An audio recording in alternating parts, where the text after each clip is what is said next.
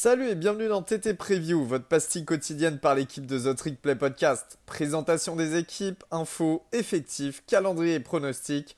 On peut le dire, we're back!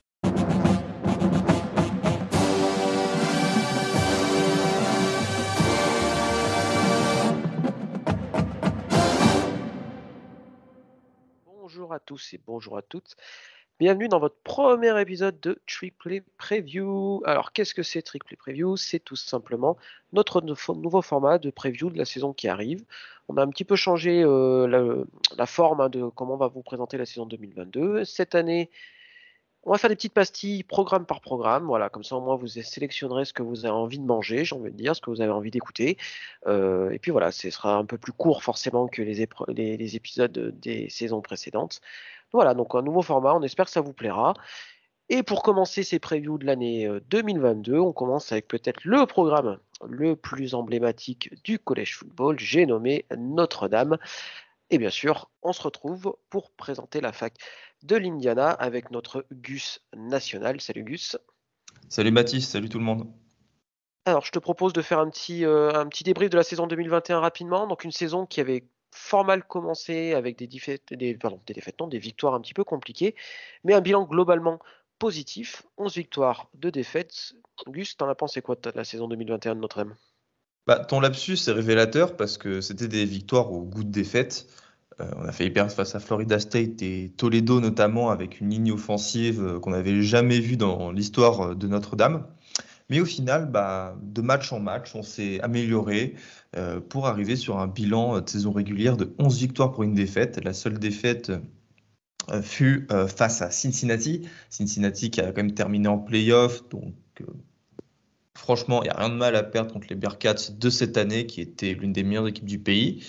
ce qui nous permet d'aller au Fiesta Bowl, un autre bowl majeur, face à ton équipe Baptiste Oklahoma State. Alors, avant de parler un petit peu du match et de voir son incidence, on va dire, sur euh, l'intersaison et euh, la saison 2022, euh, il faut savoir que Notre-Dame, et c'est ce qui hante le programme et c'est ce qui est source de moquerie pour les fans de Notre-Dame, on est sur une série de 8 défaites consécutives en bowl majeur. La dernière fois qu'on a, a, remporté un bowl majeur, c'était le Sugar Bowl face à Texas AM en 1993. Ça commence à faire long et ce match s'est ajouté à cette bien triste série. On va revenir rapidement sur le Fiesta Bowl, donc un match un peu en, deux, parties, j'ai envie de dire. Une première mi-temps relativement dominée par, Notre-Dame et, notamment euh, le Titan Michael dont on, va, parler un petit peu plus tard. Et une deuxième mi-temps plutôt bah, carrément même euh, pour les Cowboys et une victoire finale euh, de deux points de la part du programme de l'Oklahoma. alors une défaite qui ternit un petit peu le bilan de la saison, mais c'est vrai que globalement c'est quand même une belle saison pour Notre-Dame dont on a qui était quand même une belle équipe. Il y a eu, des belles victoires au Wisconsin, il y a eu ce, belle victoire contre USC, euh, euh, North, Carolina, aussi. Enfin bref, il y a eu, quand même des, très belles choses l'année dernière. Et ça, faut pas croire que la, défaite contre Cincinnati, qui était une superbe équipe, et la défaite contre Oklahoma State en bowl, euh, ternissent ce bilan-là. Voilà, c'est beaucoup d'équipes, beaucoup de programmes auraient, pas refusé un bilan de 11-2. Il n'empêche que l'intersaison a été plus que mouvementé du côté hein, de, South Bend, avec bah, bien évidemment le départ de Brian Kelly pour le LSU et l'arrivée de Marcus Freeman pour le remplacer. Enfin, l'arrivée, en tout cas, le, le, montage en grade, j'ai envie de dire, de Marcus Freeman qui était jusque-là euh, défensif coordinateur. Alors, Gus, toi, t'en as pensé quoi de ce changement-là, ce départ de Brian Kelly pour euh, la Louisiane et, euh, Marcus Freeman qui arrive pour le remplacer? Alors déjà, Baptiste, c'est l'information principale à retenir pour Notre-Dame. Brian Kelly, euh, qui était là depuis 11 années, depuis 2011, euh, a rejoint LSU. Alors, on va quand même faire un petit tour de son bilan, parce que certes, j'ai un peu de haine envers lui, mais euh, je dois, je dois reconnaître qu'il a remis, on va dire, Notre-Dame sur la scène nationale. Son bilan en 11 années, c'est 113 victoires, soit le plus grand total de l'histoire de la fac de Notre-Dame devant des légendes que sont Ara Parsegian ou Knut Rockney ou encore Lou Holtz une finale nationale perdue en 2013 et deux demi-finales de playoffs aussi perdues en 2008 et 2020. C'est un très très bon bilan, mais euh, je viens de vous citer trois matchs, trois défaites. Euh, Notre-Dame n'arrive pas à casser ce plafond de verre et c'est pour ça que Brian Kelly estime qu'il ne peut pas gagner de championnat national à Notre-Dame et ça explique son départ pour LSU. Effectivement, on avait, on avait le sentiment, enfin, en tout cas dans, les déclarations, grosso modo, son départ, ça voulait dire bah, je n'arriverai pas à gagner un titre à Notre-Dame. Euh, et donc, j'arriverai peut-être à en gagner un à LSU. Est-ce que c'était pour toi un aveu de faiblesse du programme de, Notre-Dame? Un aveu de faiblesse, certes. Je pense que ça en était un dans, dans un premier temps. Euh, mais de toute façon, c'était sous-jacent. On savait que Notre-Dame avait des problèmes de recrutement, ne recrutait pas au niveau de, de facs comme Alabama, Ohio State, pardon, Texas, etc. Mais justement, cet aveu d'impuissance a fait naître chez notre directeur athlétique, a fait naître chez euh, les fans de Notre-Dame, bah justement ce besoin d'aller chercher un entraîneur qui était capable, qui est capable en fait d'aller chercher ces facs-là, d'aller chercher ces gros programmes euh, dont en fait le recrutement euh, là-bas est, exceptionnel euh, pour gagner des matchs. Et du coup, le, comme tu l'as dit Baptiste juste avant, on a jeté notre dévolu sur Marcus Freeman, qui était jusque-là notre coordinateur défensif. voilà, donc il a juste fait une année à Notre-Dame. Avant, c'était le coordinateur défensif de Cincinnati sous Luc Fickel il est hyper jeune, il a 36 ans, etc. Mais c'est surtout un recruteur élite. Euh, j'insiste bien sur le mot élite parce que c'est un terme qu'on retrouve souvent euh, chez les Américains lorsqu'il s'agit de, décrire une équipe, une escouade ou un entraîneur. C'est vraiment sa force. Et Marcus Freeman, en fait, il, il le dit clairement. On ne gagnera rien Notre-Dame tant qu'on n'aura pas des classes de recrutement dignes des Alabama, des Ohio State, des Georgia. Ce qui me laisse dire que en fait, cette nomination, elle marque un changement de philosophie, mais j'allais dire un changement de paradigme même dans, l'histoire de Notre-Dame. Là où avant on privilégiait d'abord des entraîneurs qui, au niveau du jeu, étaient reconnus, euh, dont on était sûr euh, de ce qu'ils produisaient, on a décidé de prendre un risque avec Marcus Freeman, qui a peu d'expérience en tant que head coach, mais qui est déjà un excellent recruteur. La classe, par exemple, de recrue 2023 le montre. On est en train de recruter des 5 étoiles ou des borderline 5 étoiles, chose qui arrivait très rarement sous Brian Kelly. Et c'est pour ça que je pense que cette nomination est bienvenue. Elle arrive à un point hyper important euh, du, college football avec l'introduction de la NIL, euh, etc. Euh, Marcus Freeman est charismatique, il sait parler aux lycéens parce qu'il est jeune, il est conscient, euh, il a conscience de leurs problèmes, etc. Et c'est pour ça que moi je suis hyper content. Tout à fait. Le, timing est peut-être presque parfait dans le, changement de coach euh, pour Notre-Dame. On verra ce que ça donne. Mais en tout cas, les premiers signes euh, au niveau du recrutement, ils sont quand même très, très, très, très bons. On, fera le débrief d'ici un an quand la classe 2023 sera, sera signée. Mais c'est vrai que là, les premiers les premiers signes sont très très très très encourageants. Euh, Notre-Dame est, sur euh, et, je, pense finira euh, avec une classe de recrutement dans le top 5 du pays. En tout cas, tous les, signaux sont verts. donc maintenant, il faudra faire le, nécessaire sur le terrain, puisque voilà, c'est un peu le mix des deux qui fait que, les titres nationaux se gagnent. sinon, au niveau des, autres postes de coach, est-ce qu'il y a eu des, petits changements, je suppose, un petit peu, Luce Oui, il y en a eu. Alors déjà, on va parler juste de Tommy Rees, notre coordinateur offensif qui est resté et qui a décidé de ne pas rejoindre LSU malgré le pont d'or que Brian Kelly lui a proposé, et aussi à Marcus Freeman. D'ailleurs, les deux euh, ont, reçu une proposition apparemment d'après euh, des rumeurs de plus de 2 millions de dollars, ce qui aurait fait d'eux les coordinateurs euh, les mieux payés du pays. pour pallier au côté, au manque d'expérience de Marcus Freeman, on allé chercher un nouveau coordinateur défensif qui s'appelle Al Golden, qui était l'ancien coach et linebacker des Bengals et qui a notamment été le head coach de Miami au début de la décennie. Alors certes, résultat pas flamboyant, mais il sera euh, très bien à côté de, Marcus Freeman pour euh, la gestion du match, qui était d'ailleurs euh, l'un des, gros points forts de Brian Kelly. Et surtout, c'est l'arrivée de coachs réputés pour leur qualité de recruteurs, comme notre coach et receveur Chansey Stuckey et surtout Al Washington, notre coach de la D-line, qui était auparavant à Ohio State, qui font déjà des miracles sur le terrain du recrutement. Mais j'aimerais juste, avant de passer à la saison 2022, Baptiste, parler de l'arrivée de notre coach de la line Harry Eastland, euh, qui a formé des joueurs NFL comme Quentin Nelson, Ronnie Stanley, Zach Martin. Et euh, je suis vraiment content parce que ça laisse présager de très très bonnes lignes offensives pour le futur. Effectivement, il y a pas mal de signaux favorables du côté de South Bend. Euh, on va faire un petit point sur la saison 2022 maintenant, mon petit Gus. alors, quels sont les joueurs à suivre, le QB titulaire, les forces, les faiblesses du Fighting Irish On va commencer par le poste le plus important, le quarterback. Ça sera Tyler Buckner, Tyler Buckner qui remplace donc Jack Cohn parti à la draft NFL cette année aux Colts. Euh, il sera sophomore. Il a eu quelques ballons l'an dernier en tant que true freshman. Euh, du coup, euh, on savait déjà qu'on allait le faire starter lors de sa deuxième année. Donc de ce côté-là, c'est bien. Il emmagasine un petit peu d'expérience. ses qualités, bah, si je devais vous résumer en un mot, c'est qu'il est double menace. Il a une vitesse qui est assez incroyable pour un quarterback. Donc de ce côté-là, je me fais vraiment pas trop de soucis. Maintenant, va falloir qu'il montre ce qu'il nous avait montré au lycée. Donc c'est sa capacité à balancer des bombes, à, être très précis euh, à la passe. Moi, je me fais un petit peu de soucis de ce côté-là parce que vous savez, euh, il était en Californie, mais dans son district, c'est à côté de Los Angeles. Euh, le Covid a empêché la tenue de sa saison senior au lycée, donc en fait, il n'a pas fait une saison complète depuis sa saison junior sa saison junior qui remonte à 2019, si je ne dis pas de bêtises. Euh, c'est pour ça qu'il y a quelques doutes sur euh, Tyler Buckner euh, à l'heure actuelle. Je pense que ça va le faire personnellement, mais voilà, ça reste un point d'interrogation à Notre-Dame.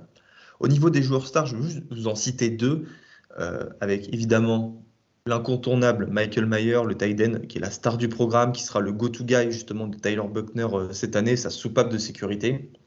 Lui, il est titulaire depuis sa saison true freshman. Hein. C'est le meilleur tight end du pays avec Brock Bowers, euh, le, euh, le tight end de, Georgia, Baptiste.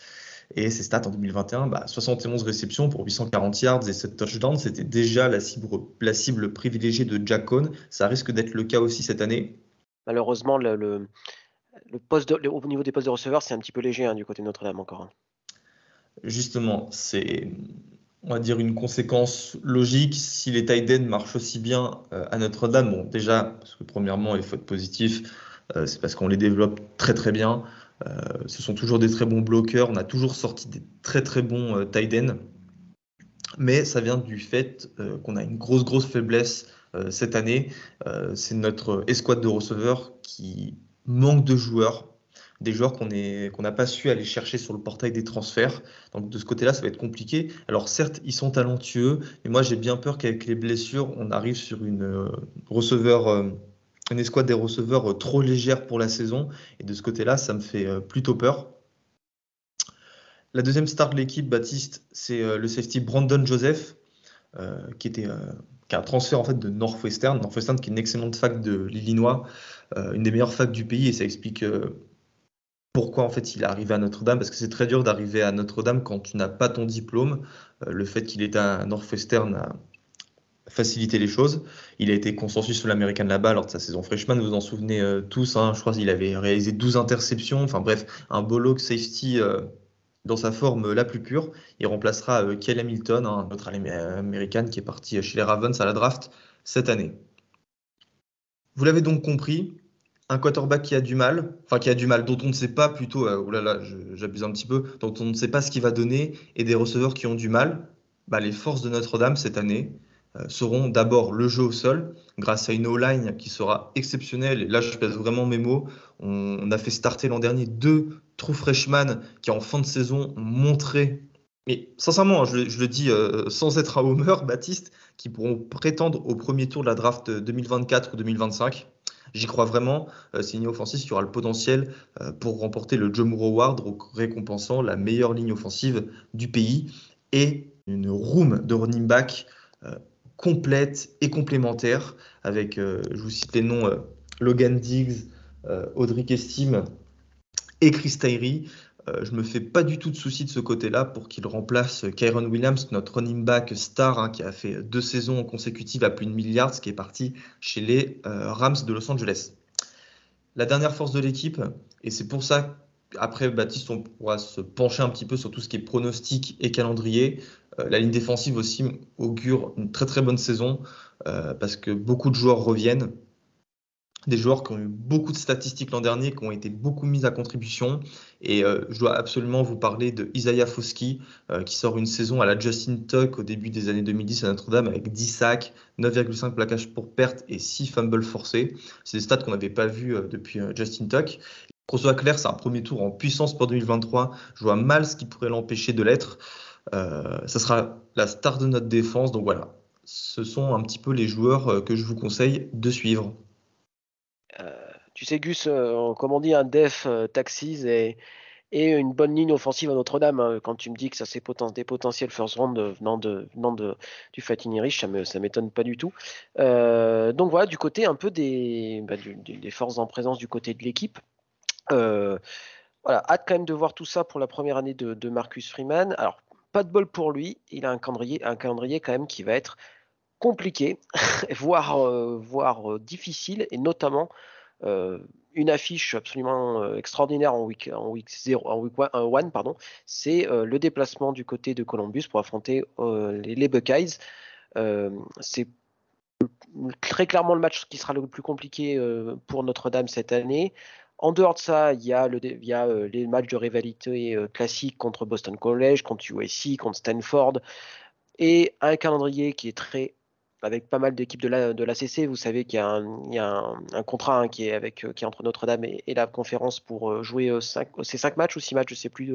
C'est entre 4 et 6 matchs. Notre-Dame a la possibilité de, de, de, changer selon les années.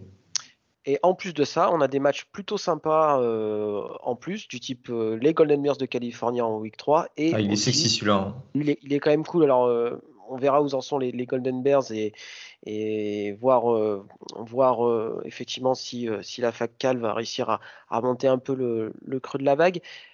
Mais il y en a un autre qui est quand même vraiment cool, c'est le match sur terrain neutre à Las Vegas contre, les, contre BYU. Celui-là, il, pue le, le trap game à, à plein nez, non? Alors déjà, c'est un magnifique match contre BYU ça pue le trap game. je trouve que BYU, c'est une équipe complète. Ils ont euh, Kalani Sitake, qui est peut-être l'un des meilleurs coachs du pays. Euh, faut pas avoir peur de le dire. Euh, maintenant, euh, c'est grâce à ce, à dire ce, genre d'équipe qu'on se fait et que Marcus Freeman va se faire et emmagasiner l'expérience. Brian Kelly nous avait habitué à ne jamais perdre ce genre de match face à des équipes sur le papier et selon les cotes des, des bookmakers inférieurs faut que Marcus Freeman continue à gagner ses matchs. Euh, je ne tiendrai pas rigueur, euh, comme tu l'as dit, Baptiste, de perdre un match face à Ohio State ou euh, face, à, face à Clemson qu'on rencontrera aussi cette année à domicile.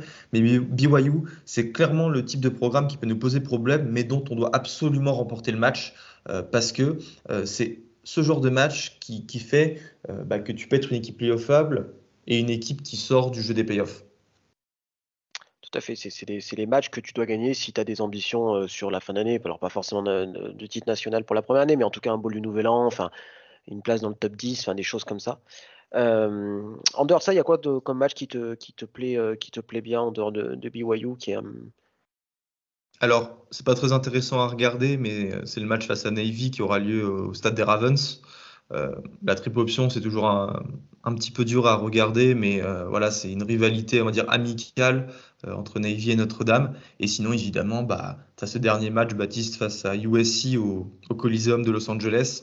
Le USC euh, mode Lincoln Riley, euh, Caleb Williams. mode pampering, tu veux dire? Ça, c'est dans, dans, un autre épisode, Baptiste. non, mais d'un côté, le, fait que USC, on a l'impression que, USC est en train de redevenir relevant. Et quand même aussi Notre-Dame, c'est une rivalité du collège football. Hein. Euh, ça faisait du mal euh, ces années de voir Notre-Dame euh, écraser les Trojans tous les ans. USC nous écraser pendant la décennie 2000. En fait, j'ai l'impression que ces deux programmes n'ont jamais été à leur top niveau, à leur pic en même temps. Et 2005 avec le, le push évidemment, là où c'était un très gros match, mais c'est vrai que ces dernières années, c'était soit l'une des, des, programmes très forts, et fait comme tu, comme tu dis, soit l'autre. Et n'y a pas eu de, match assez, euh, assez épique entre les deux programmes avec, un gros, comment dire, avec un gros, euh, un gros enjeu derrière, quoi. Surtout qu'en plus là, ça sera le dernier match de la saison, donc euh, peut-être que ce match décidera d'un avenir, décidera en fait d'une place en playoff pour l'une des deux équipes. On verra. c'est peut-être trop s'avancer. Parce que pour toi, c'est objectif playoff dès la, dès, la, première année de Marcus Feman Non, pas du tout. Et c'est pour ça que je voulais en venir ici. Du coup, que faut-il entendre de cette équipe de Notre-Dame euh, la première saison et cette première saison de, Marcus Freeman, playoff ou des objectifs un petit peu plus euh, légers, on va dire? Ça serait totalement contre-productif d'avoir des attentes euh, trop élevées cette année, parce que ça, sera sa première saison en tant que head coach, mais ça ne veut pas dire que Notre-Dame doit se contenter de peu. Certes, viser les playoffs cette année, ça en demande peut-être trop. Ça signifie que l'on devra euh, perdre au plus un match, euh, sachant qu'on affronte Clemson, USC, UNC, BYU et Ohio State. Ça me semble comme très difficile à atteindre, mais c'est pas pour autant qu'on ne doit pas essayer de gagner tous ces matchs. parce que l'effectif est hyper talentueux. Je vous ai fait la, les, forces en, en présence. nos deux lignes sont excellentes. On a Michael Mayer, euh, nos DB seront bons cette année. On a un quarterback qui a un upside hyper intéressant. Donc pour moi, il faut surtout pas se contenter de peu. Et il ne faut pas non plus espérer de Marcus Freeman qui nous amène en playoff dès la première année parce que déjà, ça serait complètement mettre de côté les autres équipes qui, sont en, liste pour, euh, pour le titre national. Et puis, euh, bah, ce serait déjà lui brûler les ailes. quoi. Et c'est ce qu'il ne faut surtout pas faire à un nouveau coach. Et toi, qu'est-ce que tu en penses, Baptiste? Et je te demanderai justement après ça de donner ton pronostic. Ah, c'est moi qui dois mouiller en premier, c'est ça. Euh, je suis un peu d'avis comme toi, c'est-à-dire qu'il faut avoir des ambitions parce que tu es Notre-Dame et que c'est ta place d'avoir des ambitions au college football. Euh, mais attention quand même, vous perdez, euh, vous perdez quand même du monde en attaque. alors il y a Michael Mayer, comme tu dis, qui est, qui est quand même la soupape de sécurité. Je pense que le terme il est, il est tout à fait, il est tout à fait bien trouvé. Euh, quand un nouveau coach débarque, il y a souvent beaucoup d'excitation. Euh, attention à la gueule de bois post-défaite, ça peut arriver aussi. Euh, donc voilà, donc moi je pense que un objectif de ball de, enfin, de nouvel an et une saison à 10 victoires, ça me, semble, ça me semblerait tout à fait envisageable et entendable. Si vous finissez avec deux défaites contre, je sais pas, Clemson et, les Buckeyes, bah voilà, ça serait une année, je pense, réussie pour une première année. mais je vois quand même je, vois le programme en, laisser une, au moins une de plus en chemin. Euh, moi, je vais dire euh, voilà, un bilan de 9-3 avec une défaite contre les Buckeyes, euh, une défaite contre Clemson, qui me semble sera encore un peu. Qui, risque de surprendre un peu du monde cette année, à mon avis. Et puis, je vais en dire une dernière, peut-être pas contre BYU, mais peut-être contre North Carolina, surtout que c'est à Chapel Hill. Donc, je dirais un 9-3 en bilan de fin d'année et, un, allez, un Music City Bowl. Je crois que vous jouez de temps en temps quand vous n'êtes pas hyper, hyper haut classé dans mes souvenirs. C'est exactement mon pronostic. Euh, je pars aussi sur 9 victoires et 3 défaites. Euh, Ohio State et Clemson, j'ai vraiment du mal euh, à voir comment on pourrait les battre à l'instant T. rien ne nous dit que Tyler Buckner ne fera pas une saison exceptionnelle, mais la présomption pour l'instant, c'est de dire qu'il ne le sera pas. Donc on joue la sécurité, 3 défaites, Ohio State, Clemson, et je pars sur une défaite face à BYU à Las Vegas pour euh, le compte des Shamrock Series. Hein, vous savez, c'est la série annuelle euh, que Notre-Dame joue à chaque fois dans des ballparks de MLB ou dans des stades NFL. Et euh, petite question comme ça en plus, qu'est-ce qui va être le facteur X d'une saison réussie ou d'une saison ratée? Alors, parce que concrètement, la limite entre, entre une saison réussie et une saison ratée est souvent très très fine en college football. Qu'est-ce qui pourrait faire basculer notre-Dame entre un 10-2 et un, je sais pas, un 8-4 ou un, ou un 7-5 La réponse de la facilité, ça serait de dire le niveau de Tyler Buckner, mais je vais essayer d'aller un petit peu plus loin. Euh, je pense que ça sera le coaching et euh, la gestion des, temps morts, euh, la, gestion de l'horloge. On ne sait pas ce que donne Marcus Freeman. On a vu que ça nous avait vraiment mais, fait du mal, justement, cette gestion de l'horloge face à Oklahoma State. Baptiste était témoin.